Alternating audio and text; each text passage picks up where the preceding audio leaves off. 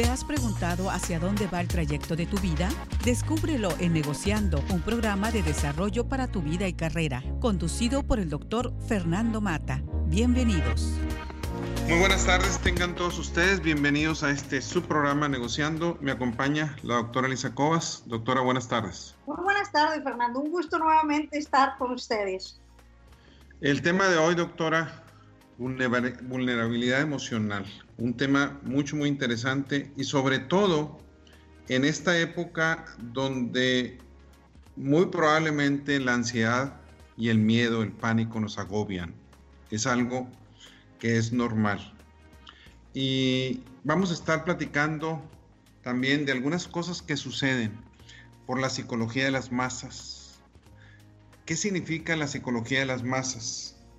Es cuando analizamos el comportamiento de grupos colectivos. Es decir, se encarga de investigar el por qué como individuos nos contagiamos del comportamiento de los demás y muchas veces nos limitamos a repetirlo sin cuestionarnos nada.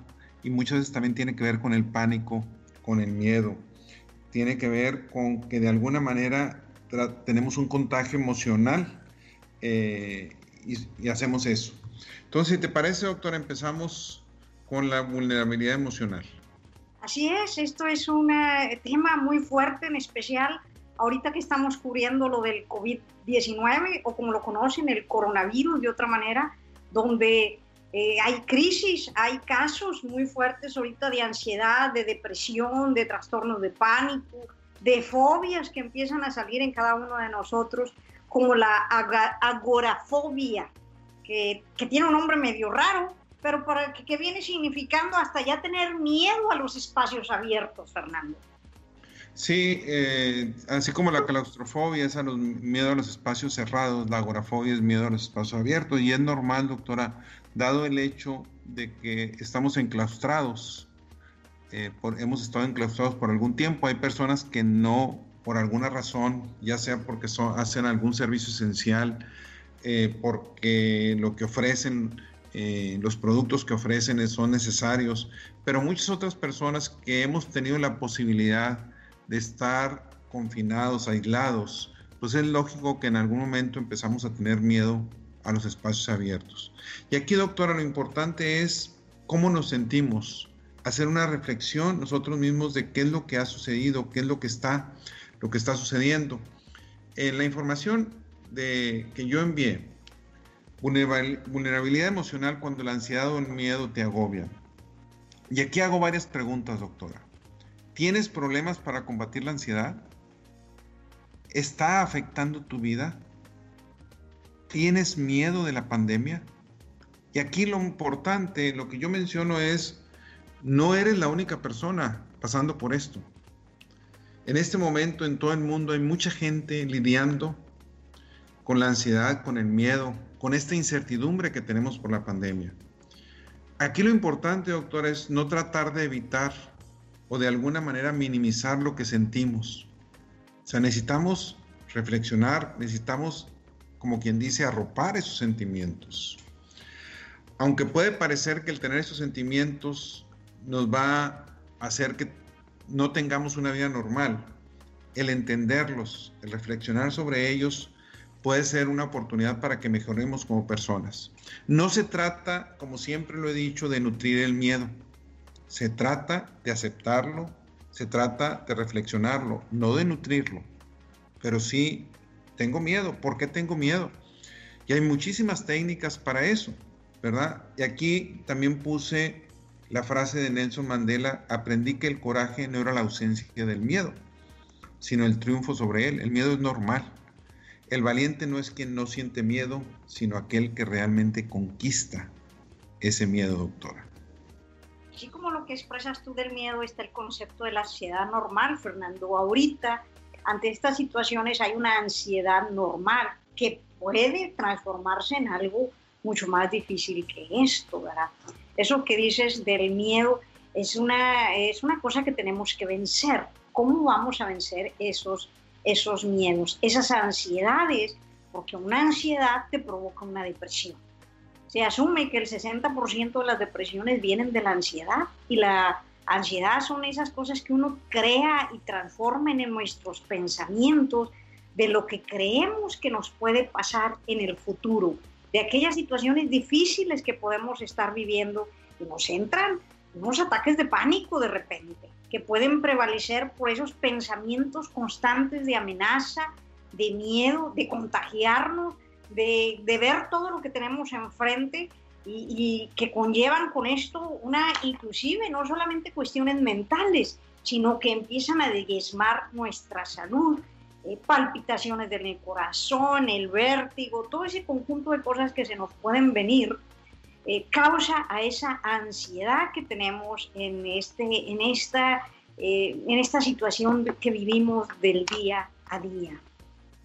Doctor, aquí quisiera aprovechar yo antes de continuar, quisiera, si usted cuenta con la licenciatura en enfermería o enfermera general, y mínimo un año de experiencia o conoce usted a alguien que tenga la licenciatura en enfermería o enfermera general y mínimo un año de experiencia, le voy a pedir que agarre un papel y una pluma y en un momento más le doy los datos. Si en un momento más para que esté preparado para tomar la información es sobre el TEC Salud, en unos minutos más les doy la información. Doctor, una parte mucho, muy importante al hablar de esta vulnerabilidad emocional de esta ansiedad, de este pánico, de este miedo. De alguna manera, necesitamos distinguir entre la ansiedad normal que se produce por algo estresante, como lo que estamos viviendo. Estamos viviendo algo que es estresante, es normal que estemos estresados. ¿sí? Eso es una parte que necesitamos entender. Y sin embargo, diferente de los trastornos de pánico o de gente que ya tiene una ansiedad crítica y que tiene ya enfermedades mentales. Porque aquí es donde hay una diferencia. Personas con enfermedades mentales, como tú lo mencionabas, les puede afectar tremendamente. Entonces, el trastorno de ansiedad generalizado que se conoce es algo que es diario, que los tenemos todos los días y es algo que estamos sintiendo. Y es normal. De alguna manera nos incapacita en ciertas cosas, ¿sí? Pero cuando ya llega a ser un trastorno de pánico, ¿sí? Entonces ya hay pensamientos que van mucho más allá, nada más de la ansiedad, sino ya hablamos de amenaza de muerte inminente, de un contagio, me voy a contagiar, me voy a contagiar, me, me da tanto pánico que creo que me voy a contagiar, que aquí ya voy a tener cuestiones físicas muy fuertes, palpitaciones, mareos, vértigos y algo, y muchas veces no es duradero, pero es frecuente y de repente esos picos intensos son los que me pueden llegar a afectar bastante, doctora. Así es, Fernando. Cabe recordar de todo lo que comentas y que de alguna forma complementa parte de lo que platicaba, es eh, que nosotros echamos a volar nuestra mente ante este tipo de situaciones. ¿eh? Y eso es lo que marca la diferencia, no es lo que ocurre, sino lo que pensamos que ocurre.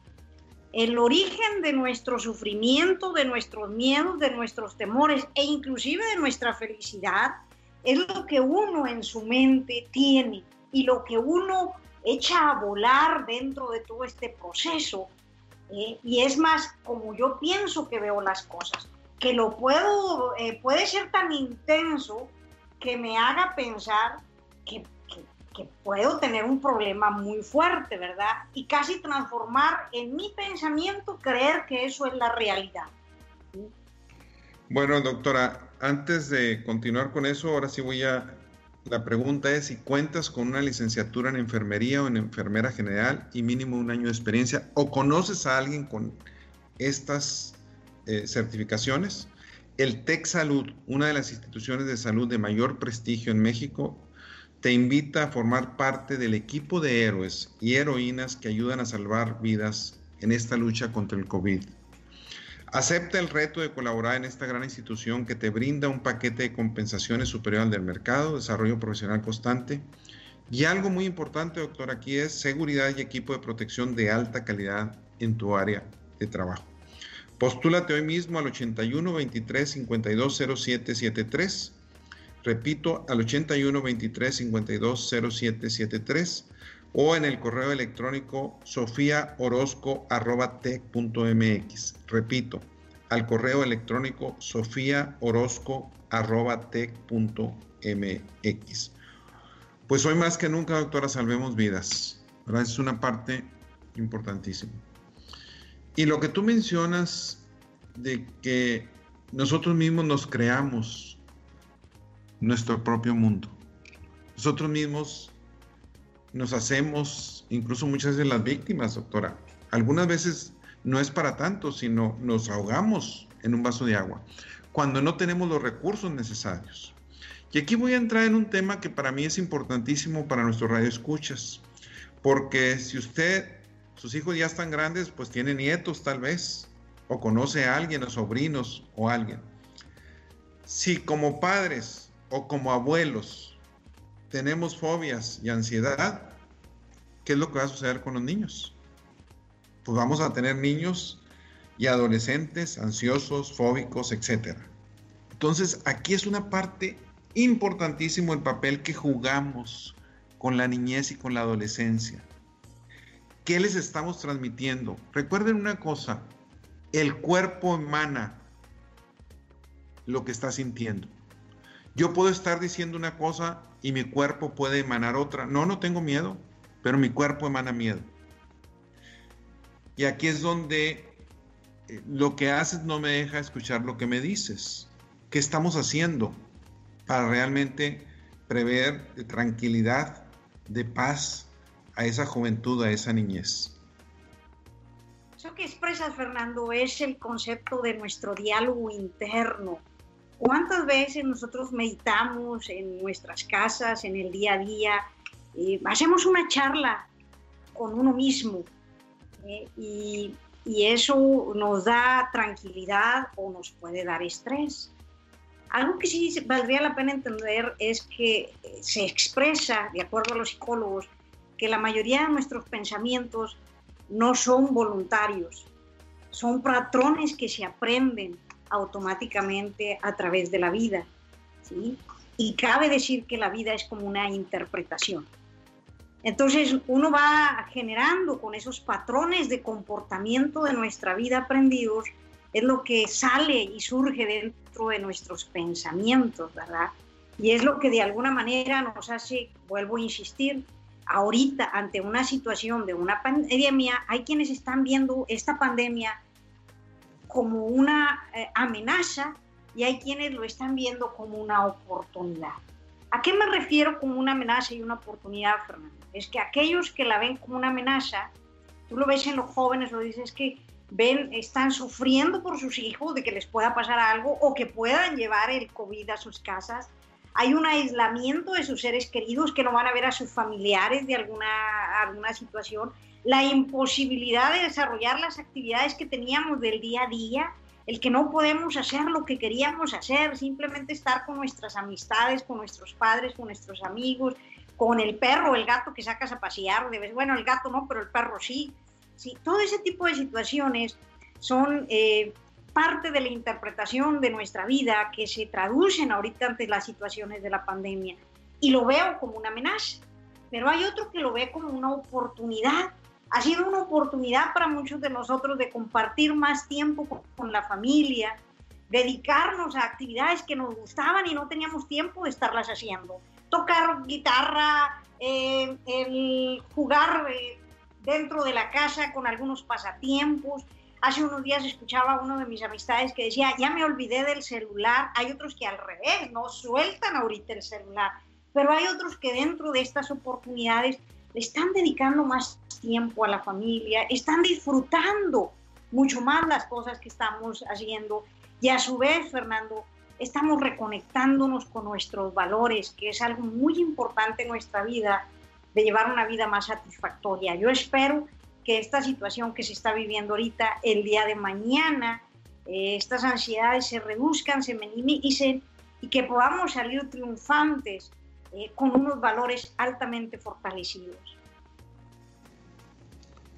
Doctora, un médico y filósofo persa que vivió de 908, 980 a 1037, Avicena, hoy Sina decía lo siguiente, la imaginación es la mitad de la enfermedad. La tranquilidad es la mitad del remedio y la paciencia es el comienzo de la cura.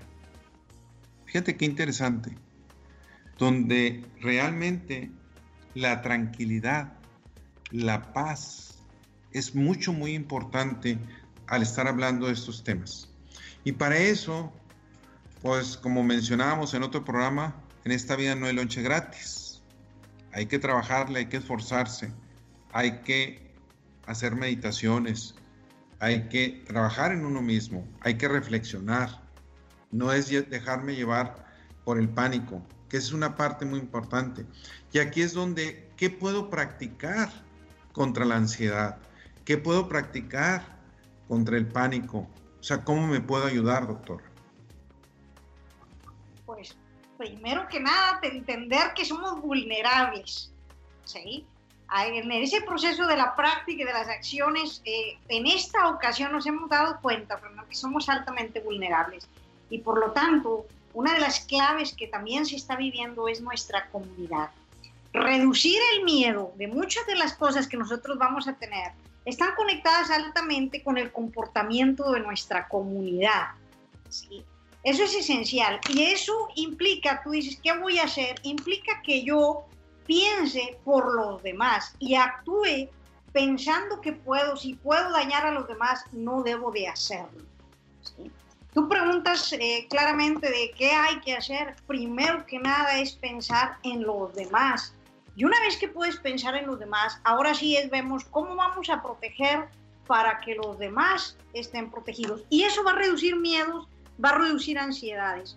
Algo que he observado ahorita de los diferentes países que estamos analizando, Fernando, Japón, Australia, eh, eh, China, eh, América Latina, Estados Unidos, es la gran diferenciación de convertirte en ser un ser individualista a ser un ser eh, que piensa en forma colaborativa. Ahorita con la situación que se está viviendo, en la transformación que tenemos que hacer cada uno de nosotros, es ver que somos vulnerables, que tenemos que hacer las cosas diferentes, ejemplos de apoyar y ayudar a los demás, cuidándote a ti mismo y siguiendo primero que nada las reglas que tenemos que seguir y teniendo muy claro que un valor clave es nuestra comunidad. Tú mencionaste algo que para mí es vital y tiene que ver con esa famosa interpretación, con esa famosa actitud. Ante un obstáculo, alguien se cae y ante un obstáculo, alguien se agiganta. Alguien se hace pequeño y alguien se agiganta. Cuando hablamos de este miedo, de esta ansiedad debido a la pandemia, realmente nos encontramos con, lógicamente, seres humanos que son más vulnerables, pero aun y cuando yo sea vulnerable, puedo apoyarme en la comunidad. hay muchas cosas, doctora, que existen, las cuales me pueden sacar adelante. A final de cuentas, eh, somos seres emocionales. Eso es lo que no podemos olvidarnos de nosotros mismos. ¿Y qué significa ser seres emocionales? Que las emociones son parte de nuestra vida, esos cambios afectivos, las circunstancias nos van a afectar, eh, la manera como reaccionamos.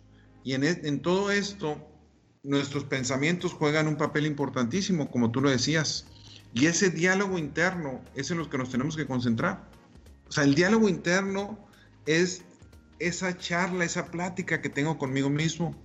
Y esa charla o plática que tengo conmigo mismo, a final de cuentas, es lo que me genera todo el estrés. Yo mismo me lo genero. Sí, la cuestión externa es muy válida, pero lo que hago internamente es impactante a final de cuentas, doctora. lo que nosotros llamamos eh, los sesgos, Fernando, cuando uno está en ese proceso emocional, eh, uno no ve el panorama completo, uno se sesga, eh, uno queda así como que tomas atajos, vamos a decirlos, porque estás ligado a un miedo y a una ansiedad. Y esos sesgos que son nuestros son los que hacen que, que se estimule, que se active el sistema de peligro, que me siento nerviosa, que tengo miedo a lo que puede suceder, o al revés, a las conductas que nos van a dar esa, a generar conductas que me puedan generar tranquilidad, seguridad, eh, cuestiones por el estilo. Fíjate, Fernando, eh, con el tema que yo manejo dentro de un programa, y aprovecho ahorita antes de, de avanzar, tengo un programa que se llama Contra el Cáncer, que es dirigido por el doctor Alberto Mijares y, y en mi caso su servidora, la doctora Elisa Cobas, donde trocamos temas muy fuertes relacionados a la salud, eh, de la situación de, la, de las personas. Algo que he aprendido de la gente que conozco y de mi familia, que lo he vivido en carne propia con mi familia, este, es esa conducta de seguridad que ellos hacen de algo que se nos ha olvidado a muchos, Fernando, que es Dios. ¿sí? Voy a cambiar aquí en la temática de estos miedos tan grandes y profundos son por la falta de aferrarte a algo más poderoso que nosotros. Y a veces es una gran debilidad el, no tener la fe de Dios. Si alguien admiro yo en estas situaciones es a mi hermana, con esa inquebrantable fe hacia Dios que la ha aprendido a través de mi madre, que nos hace fuertes, más fuertes de lo que uno se puede imaginar. Y que es algo que hemos perdido la mayoría de los que hemos estado sanos y fuertes en el trayecto de nuestra vida. Y ahorita, ante esta situación que estamos viviendo, decías tú, nos sentimos vulnerables, lo expresaba yo, nos sentimos vulnerables, nos hemos dado cuenta de la fragilidad de nuestra vida, que eso no lo vivimos excepto por aquellos que están en una situación crítica de vida. ¿sí? que están más fuertes que nosotros, ahorita que tenemos esos miedos y esos sesgos, que hacemos una catástrofe a veces de, los, de lo que está sucediendo por miedo y no contar con, ese, con esa fuerza de Dios. Y lo digo abiertamente, Fernando, sé que no está en el guion ni en las cosas que hemos platicado, pero Dios marca la diferencia. La fuerza hacia Él podrá hacernos o débiles o grandes personas con unos valores tan fuertes y con una fe tan grande que saldremos adelante, eliminando esos miedos y esas angustias precisamente de lo que está tratando este tema. Mira, doctora, lo que tú acabas de mencionar es un tema mucho, muy importante y te voy a decir en qué, en qué sentido tiene impacto fuerte. Cuando nosotros hablamos de la filosofía de Pascal, tiene algo bien interesante y que lo he mencionado en algún otro programa. Si nosotros lo vemos como una matriz, en un eje es creo en Dios y no creo en Dios. Por un lado, creo en Dios y no creo en Dios. Por el otro eje es Dios existe y Dios no existe. ¿Y por qué lo menciono, doctora? Yo te entiendo lo que tú dices, pero también podemos tener radioescuchas, si los hay, que no creen en Dios. Y es muy válido y muy respetable, ¿verdad? Sin embargo, para mí la filosofía de Pascal, igual que mi madre, pues yo sí creo en Dios, ¿verdad? Esa es una parte que viene de los valores de la familia, etcétera. Pero hay quien, aunque su familia pueda creer en Dios por cuestionamientos, y todo eso. Y entre más estudia, muchas veces puede uno llegar a no creer en Dios, también es muy válido y es permitible. Es respetable más que todo. Pero la cuestión cuando yo me enfrento a esto de la filosofía Pascal es, si yo no creo en Dios y Dios no existe, no gano nada, no pierdo nada. No creo en Dios, Dios no existe. ¿Qué pasa si no creo en Dios y Dios sí existe? pues pierdo todo. Eso es si no creo en Dios. Si no creo en Dios y Dios no existe, no gano nada, no pierdo nada. Si no creo en Dios y Dios existe, pierdo todo. Pero ¿qué pasa si sí creo en Dios? Si sí creo en Dios y Dios existe, pues gano todo. Pero lo interesante es si creo en Dios y Dios no existe. Si yo creo en Dios y Dios no existiera, gano una vida con sentido. Hay artículos y muchos artículos que están en contra incluso de esto y que dicen que más depende de nuestras acciones, lo que sea. Para mí esto es válido. el creer en Dios me da una vida consentida, exista o no exista Dios, pero yo sí creo en Dios. Entonces, esa parte es muy importante a final de cuentas, cómo nos puede llegar a iluminar durante una situación estresante. Y la otra, para aquellos que no creen en Dios, pues es trabajar en ellos mismos, en su reflexión y en sus pensamientos, para tener pensamientos positivos que de alguna manera te ayuden a pasar los momentos críticos de estrés y no dejar que tengas ataques de pánico, que el miedo se apodere de ti, que el estrés se apodere. Es una parte mucho, muy importante ese diálogo interno que hemos mencionado, doctor. Cierto, Fernando, y como también nos dice nuestro Dios, ayúdate que yo te ayudaré. Es decir, no podemos dejar nada más así, hay que hacer acciones concretas para mejorar en esta situación. Y eso significa que también tenemos que enfocar, lo hemos visto desde nuestro, desde nuestro Papa, enfocar nuestra atención en información experta, en ayudarnos a reducir los riesgos reales y protegernos. ¿sí? No es nomás salir a la calle creo en Dios, salgo a la calle y no me va a pasar nada. No, es ayúdate que yo te ayudaré. Ayudarnos a reducir los riesgos reales y protegernos. Yo creo, Fernando, que en un ratito más podemos platicar en mayor detalle de esto que estamos hablando. Así es, doctora. Dios rogando y con el mazo dando. Muy bien, pues gracias por continuar aquí negociando. Me acompaña la doctora Cova, su servidor, Fernando Mata. Doctora, vulnerabilidad emocional cuando el miedo, la incertidumbre, la intranquilidad, la ansiedad nos agobian. ¿Qué hacer en esos casos, doctor? Como lo expresé hace rato, Fernando, eh, algo para vencer el miedo, primero que nada, es nuestro Dios. Arriba y por encima de cualquiera de nosotros, y además sabiendo qué tan vulnerables somos en estos días, primero que nada está nuestra fe hacia Dios. Eso es lo primero, pero yo decía, con el a Dios rogando y con el mazo dando. Y eso significa, Fernando, que vamos a encontrarnos con situaciones difíciles. El miedo está ahí presente, es una ansiedad que corresponde a un riesgo presente, al que no corresponde a un riesgo presente, perdón, sino más que todo algo, algo en el futuro, es ese miedo que tenemos cada uno de nosotros a llegar a que algo nos pueda suceder. Y, pues a darle con las cuestiones, algo que va a ser bien importante, y decía yo hace rato, es la información que recibimos, Fernando.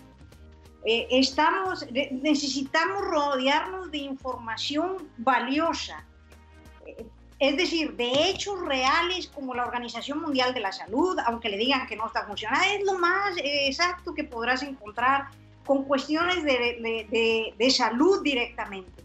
Nos han rodeado de tanta información negativa, usted recibe eh, mensajes a, a, través del WhatsApp, que es la forma de comunicación en México más rápida que tienen y que la mayoría de la gente recibe. Y recibes cantidad de mensajes que le crees sin conocer la fuente de información y te generan un miedo y un temor a la situación de lo que se está viviendo. Sí, hay una situación crítica ¿eh? que debemos de considerar y, y, tomar las medidas que nos esté diciendo la información correcta. En este caso, recibiendo información de las fuentes adecuadas. Doctora, nomás le recuerdo una cosa, este, tenemos gente no nomás en México, tenemos en muchos otros países para no concentrar. Sí, la Organización Mundial de la Salud. No, no, está bien, está bien, no, nomás yo lo, lo menciono porque, por ejemplo, acá en Estados Unidos no se utiliza mucho el WhatsApp, ¿verdad? O sea, este, fluye, no es tan, no es tan común como en algunos países de Latinoamérica. Este, son cosas, cada quien tiene diferente, pero, pero tú tienes mucha razón en una cosa, en que necesitamos obtener los hechos de fuentes fidedignas y la otra es también necesitamos limitar todos los medios. No podemos estar recibiendo, lógicamente, el papel de los medios es atraer gente. ¿Y cómo atraigo gente? Con las cosas negativas. ¿Sí? O sea, muchas de las cosas positivas que nació un pandita, recuerdo que en alguna ocasión eran de las cosas positivas que mencionaban, pero no, cuando hay homicidios, asaltos, cuando hay eh, que se rebelan contra el gobierno, etcétera, manifestaciones, etcétera, todo eso sale. O sea, son puras cosas negativas generalmente lo que tratan de atraer y tenemos que limitar esa cobertura de medios. O sea, es una parte muy importante. Informarnos, por un lado, de los medios que consideramos que son fuentes fidedignas y por otro lado, quitarnos y olvidarnos un poco de eso porque es una parte muy importante. Ahora, también es muy importante validar los miedos de la gente que nos rodea, de nuestra pareja, de nuestros hijos, de nuestros padres. Necesitamos validarlos. O sea, necesitamos decirles, son ciertos. O sea, no, no, no, no, no es nada más no te preocupes. No, no, es válido sentir miedo. ¿Por qué? ¿Por qué es válido sentir miedo? Porque es parte de la vida. Lo que no es válido es quedarnos en el miedo. Esa es la parte que no es válida. O sea, es cómo salgo del miedo. Y por otra parte, también es importante discutir con la gente que nos rodea, con nuestros colaboradores, ya sea por medio de el internet, por medio de videollamadas, por medio de llamadas, etcétera, con la gente que está conviviendo con nosotros en estos momentos, cómo nos está afectando, qué interrupciones ha habido en nuestra vida, cómo está cambiando nuestra vida. Es importante manifestar eso. Mi vida está cambiando de esta manera. Yo acostumbraba hacer eso, este, acostumbraba ir a jugar tenis y ahora no puedo. Eh, bueno, se puede con ciertas medidas, etcétera entonces, todo eso necesitamos discutirlo, necesitamos platicarlo, qué se puede, qué no se puede, qué es válido. Son cosas que es importante discutir, doctora. Clarísimo, Fernando. A enfocar nuestra atención en la información experta, enfocar y monitorear, este, muchas veces, hasta inclusive inconscientemente, nosotros estamos muy sincronizados, como tú lo expresas, con con las personas que están a, nuestro alrededor, que nos pueden generar un pánico, un pánico. Hay, que, hay que saber cuál es la información justa que, que, sirva como nuestro primer antídoto, Fernando, para, para sobrellevar esta pandemia y el comportamiento que estamos teniendo ante todo esto. Hay algo que es bien importante no olvidar en todo este proceso y lo expresabas y lo comentaba yo anteriormente, Fernando. Las crisis requieren de la voluntad colectiva de ayudarnos unos a otros. Comunidad. No significa voy a salir acá con los vecinos, no. Comunidad es como ayudo a que a los demás no se contagien, protegiendo, siguiendo las reglas, ¿eh? guardando la distancia, la sana distancia, el cubrebocas de protección que debemos de tener, el estornudar, inclusive trayendo el cubrebocas, poniendo la parte de tu brazo eh, cerca del codo, donde evitas que contagies o generes otro tipo de situaciones a los demás.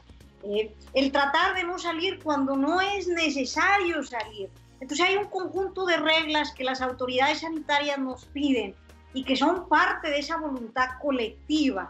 Eh, debemos en este tipo de situaciones evitar el individualismo que es el que nos está matando.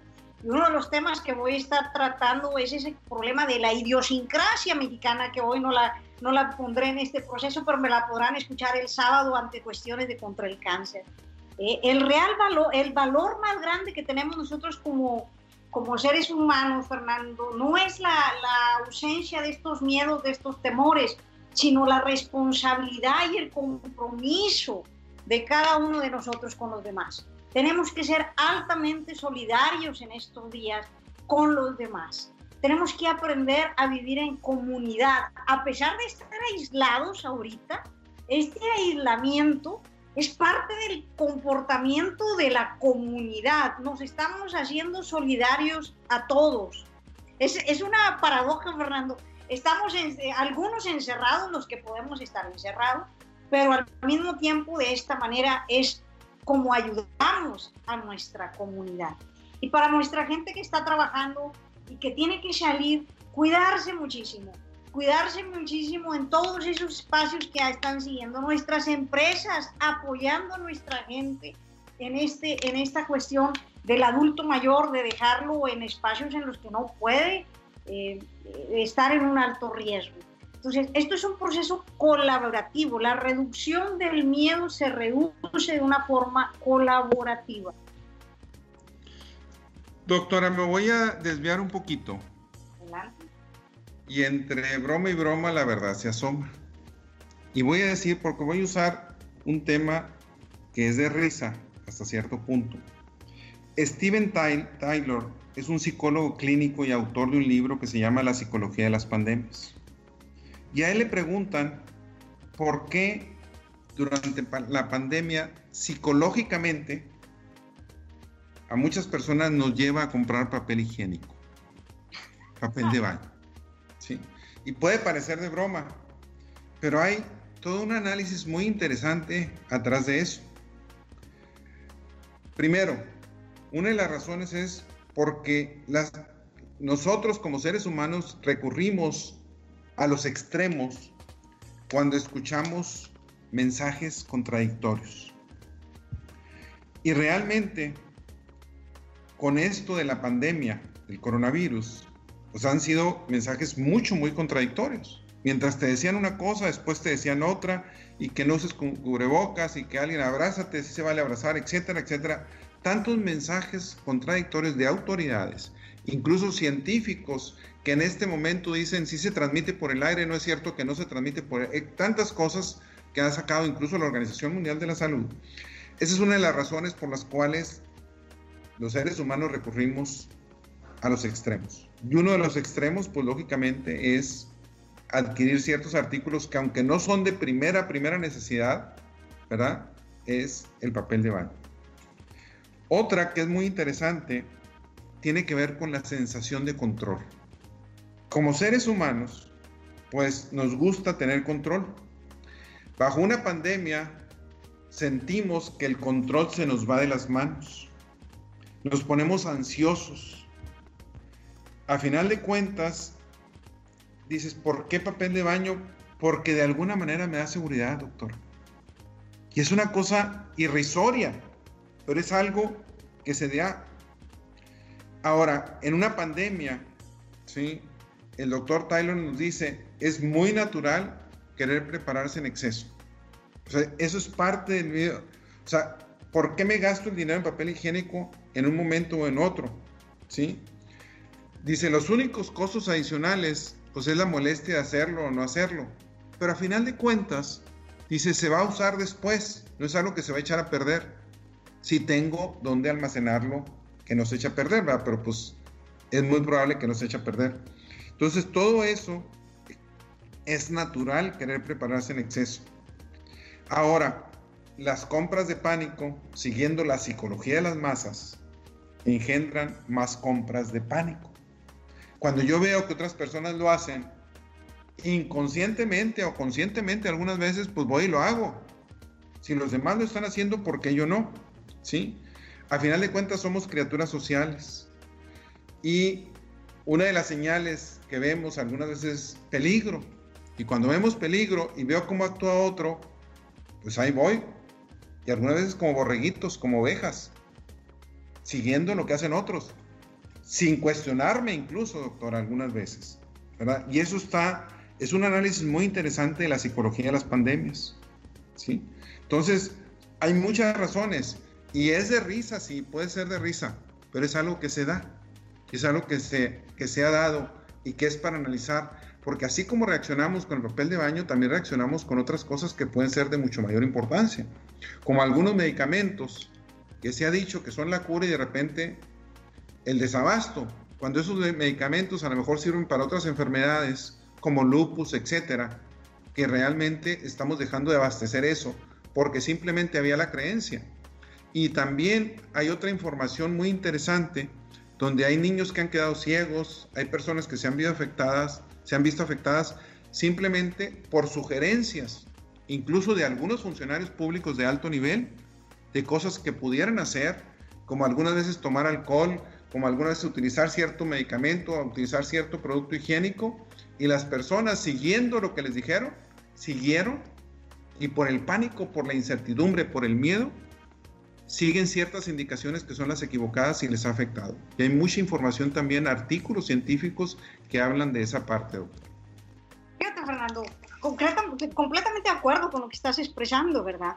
Pero volvemos a caer en el modelo de ese pánico, esos miedos, esos temores, esas situaciones atraídas por un lado la mala información, por otro lado por la por la parte de la histeria colectiva, de que tú ves que alguien es, es, como cuando te ponen a voltear al cielo, ves una persona que está mirando al cielo, volteas tú a ver al cielo y al rato todo el mundo está viendo hacia el cielo y pues qué están buscando no sé, pero como, todo el mundo hacia, está viendo hacia arriba, todos vemos hacia arriba. Y todo ese tipo de situaciones hacen que la persona genere ciertos comportamientos, pero eso vuelve a recaer en los modelos eh, de cómo podemos resolver esto. Es algo que a mí me, me, me, me llama la atención. ¿Por qué la gente hace esas compras de pánico sin pensar en los demás? Es decir, porque hubo, los vimos, los casos hicieran de risas, que llevaban los pallets completos de las, de los, eh, eh, de las cajas de, rollo de papel, pallets completos, es decir, paquetes y paquetes y paquetes, todo el completo lo sacabas y lo veíamos en, en Costco y lo veías en, en Sam's y lo veías en cantidad de tiendas grandes mayoristas que te pueden dar cantidades grandes. Ahí si observaste, algunas de las empresas empezaron a tomar decisiones de ya no poder ofrecer a esas cantidades porque se dieron cuenta, oye, a, las masas en, en, la forma colectiva, pues algo, algo está mal.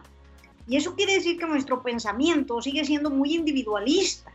Volvemos a, a, vuelvo a insistir, en una pandemia, para recuperarnos entre todos, tiene que ser una visión colectiva, de comunidad. Tengo que pensar en los demás.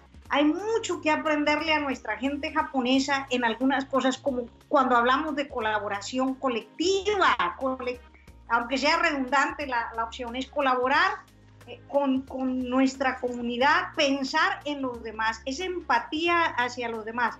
Te decía del mundo japonés, si algo tienen ellos es eh, cuando tuvieron el problema del tsunami conectado con, con, el temblor en Japón hace un par de años atrás, eh, se, hubo una cantidad extrema de pánico de lo mismo que ahorita de la alimentación. Si algo se le pudo admirar a los japoneses es que compraban única y exclusivamente lo que se necesitaba para una semana de alimentación y le permitían a su demás gente que pudiera consumir eso en el tiempo adecuado. De tal manera que todo el mundo tenía el acceso a alimentos. ¿Qué hubiera pasado en nuestro modelo, en nuestra cultura, en nuestra forma de hacer las cosas? El primero que llegó arrebató y se llevó todo. Así se pudra en la casa porque podría ser algo precedente. Tenemos que empezar a avanzar, a reducir nuestros miedos, nuestras ansiedades de esto que estamos viviendo ahora con esta pandemia, si pensamos y vemos a todos en forma colaborativa como comunidad, ayudándonos a los demás, Fernando. Doctora, voy a mencionar aquí algunas personas, eh, van varios que me piden que, que los salude, no lo hemos hecho en los últimos programas, voy a mencionar nomás los nombres para no Robert en Houston, Pat en Alabama, Charles en Denver, John en Michigan, Peter en Colombia, Beto en McAllen, Brenda en Laredo, Mayela en McAllen, Laura en Santa Catarina, María Eugenia Monterrey, Sandra en Monterrey, Fernanda en Ecuador, Magali en Nicaragua, este, que nos están escuchando ahorita en diferentes lugares. Pues gracias por seguir. Este es un tema importantísimo, doctora, y tienes mucha razón en lo que mencionas. Y aquí quisiera aprovechar yo para hacer una reflexión. Y la reflexión, vuelvo a la niñez y vuelvo a los adolescentes. ¿Qué estamos haciendo cada uno de nosotros para que esos niños, esos adolescentes con los cuales tenemos cercanía, con los cuales podemos impactar, con los cuales tenemos influencia, realmente no se vean afectados negativamente por lo que está sucediendo. Todos, todos estamos siendo afectados. ¿Qué tanto nos afecta negativamente? Depende de cada uno de nosotros, a final de cuentas. Ahora, si hay cuestiones económicas, definitivamente. Hay la cuestión social, la cuestión económica, la cuestión, o sea, sí hay muchas cosas, pero depende la actitud que tomo, cómo reacciono, pero sobre todo, en lugar de preocuparme, cómo me ocupo en hacer las cosas. Y cómo ocupo a los adolescentes cómo ocupo a los niños para que no pierdan y después tengan miedo de acercarse en un futuro. Porque esto pues, puede generar realmente una aversión a tocar a alguien, porque de aquí en adelante me dijeron, imagínate un niño pequeño, aprende a que no puedes tocar a personas adultas eh, y es válido hasta cierto punto, ¿verdad? Pero ni siquiera a tus seres queridos. Entonces, son situaciones impactantes, doctora. Sí, Fernando, por eso hay que aprender a manejar el miedo y la ansiedad en esta pandemia, eh, viéndolo desde un enfoque de, de la salud, ¿verdad? Vamos a tener que reconocer esas ansiedades, esas dificultades de concentrarnos, esos sentimientos de contrarios que traemos, ese aislamiento social o de retirarnos que a veces tenemos. Y la forma de hacerlo es como una síntesis de lo que hemos platicado, Fernando. Obtenga los hechos. ¿Sí? Conforme usted conoce realmente los hechos, se informa con, con cuestión de expertos, ¿sí? y lo mencioné yo ahorita, la Organización Mundial de la Salud, la, la, la información que se nos reporta en ciertas eh, eh, canales de televisión como algo formal eh, de centros de control de enfermedades, eso es valiosísimo. Segundo, valide también temores de sus hijos, es válido platicar con los hijos y escucharlos, eh, por qué se sienten estresados, qué pasa y cómo ayudarlos a mejorar en eso. también hay que limitar al mismo tiempo la cobertura con los medios. No, no se sobreexponga tanta información. Tú, yo estoy en México, tú estás allá en Estados Unidos, donde cada, y a veces no sé dónde andes, pero hasta donde tú te manejas, estando en Estados Unidos ustedes se manejan de una forma, en América Latina nos manejamos de otra forma, pero la sobreexposición a los medios nos hace tener un miedo, un pánico a todo este tipo de cuestiones. Otra cosa, tratemos de manejar horarios, Fernando, y si no se pueden manejar horarios, eh, yo platicaba con mi familia, hasta la alimentación la hemos corrido en los horarios, ya no comemos a las mismas horas, y pero estamos felices y contentos a la hora que nos toca eh, platicar y, con, y convivir, ¿verdad? Y no se olvide de su gente, de su conexión social. Los que acabas de mencionar ahorita que te están saludando, pues me imagino que muchos de ellos, aparte de algunos radioescuchas y otros que son amigos de muchos años atrás, en tu caso, que de alguna manera se mantienen conectados contigo hasta a través de este programa. Mira, Natalia Trenchi es una psiquiatra de niños y adolescentes. Y aquí hay una pregunta que le hacen. Tengo una hija adolescente de 17 años y la veo muy angustiada en estos días. Quisiera saber cómo la puedo ayudar. Y ella lo contesta, contesta muchas cosas, pero lo que a mí me impacta y de una manera muy sencilla dice, la manera mejor de ayudar a tu hija es acercarte empáticamente. Decirle te entiendo y que estás ahí para lo que necesite. Lo que se trata es de no juzgarla. Y es una de las partes o sea, se vale, se vale tener miedo, se vale sentir mal. O sea, es una parte. Más que todo es ofrecerle el escucharla hablar, eh, a que mencione que, cómo le, qué le afecta, cómo está. Y sobre todo aquí es amor, comprensión y respeto, doctora. Lo más importante que cualquier persona, un adolescente, un niño debe sentir amor, comprensión y respeto de nosotros. Y por un lado yo puedo estar tan nervioso como ella o peor, como la adolescente. Pero sin embargo, debo mostrar amor, comprensión y respeto de una manera. También hay otra pregunta que le hacen, ¿qué hacer si mi hijo de tres años no quiere hacer videollamadas con su padre que está separado de su madre en este momento. Sobre todo que el padre no puede ir a verlo, que el niño vive con la mamá. Eh, y aquí es, el niño tiene que, de alguna manera, te entiendo cómo te sientes, y como consecuencia de la pandemia a lo mejor menos quiere hacer las videollamadas. Pero es importante hacerle ver que es su padre. Es importante hacerle ver que lo quiere, que es parte de su vida, que independientemente de lo que está sucediendo ahorita que nos aleja, son por cuestiones no porque las provocamos cada uno de nosotros, sino es algo externo y que debemos poder reaccionar ante eso. Y otra vez, amor, comprensión y respeto al hijo, doctora. Dos minutitos, doctora. Pues, Tres minutitos. Así como eso, Fernando, también lo veo en la gente que ahorita ha perdido su trabajo, que se quedó, perdió su trabajo, ya sus ahorros se les están acabando, tiene jóvenes en el colegio, eh, hay un conjunto de cosas que se están eh, conjugando con la pandemia que le generan una cantidad de ansiedad, de miedos y de situaciones difíciles. Solo decirles, Fernando, que se entiende que esa situación que se vive es parte del proceso que todo el mundo tiene cuando algo se, se pierde algo, ¿verdad? Como en este caso tu trabajo. Sin embargo, recordarles que nosotros como seres humanos, primero que nada, vuelvo a enfatizar, tenemos nuestra fe en Dios bien puesta y una capacidad de resiliencia, ¿sí? Que podemos salir de las cosas en las que estamos ahorita. Lo es, importante es fije su atención en tratar de ser mejor, de superarse y no quedarse ahí atorado eh, quejándose y diciendo que la vida le fue mal, que usted no tiene buena mala suerte, que usted es pura mala suerte, que usted todos los demás es pura buena suerte. Evite todo ese tipo de situaciones porque su ansiedad va a aumentar. Transfórmese, supérese, analice, haga ejercicio, medite, platique con su familia de la situación y vea cómo salir adelante. No se quede anclada. Anclado. Muchísimo ánimo en todo esto y con la fe también en Dios y como vuelvo a repetir, a Dios rogando y con el más dando. Doctora, para terminar, eh, quiero mencionar otra vez, eh, ¿cuentas con una licenciatura en enfermería o enfermera general y mínimo un año de experiencia? ¿O conoces a alguien con estas certificaciones. Tech Salud, una de las instituciones de salud de mayor prestigio en México, te invita a formar parte de equipo de héroes y heroínas que ayudan a salvar vidas en la lucha contra el COVID.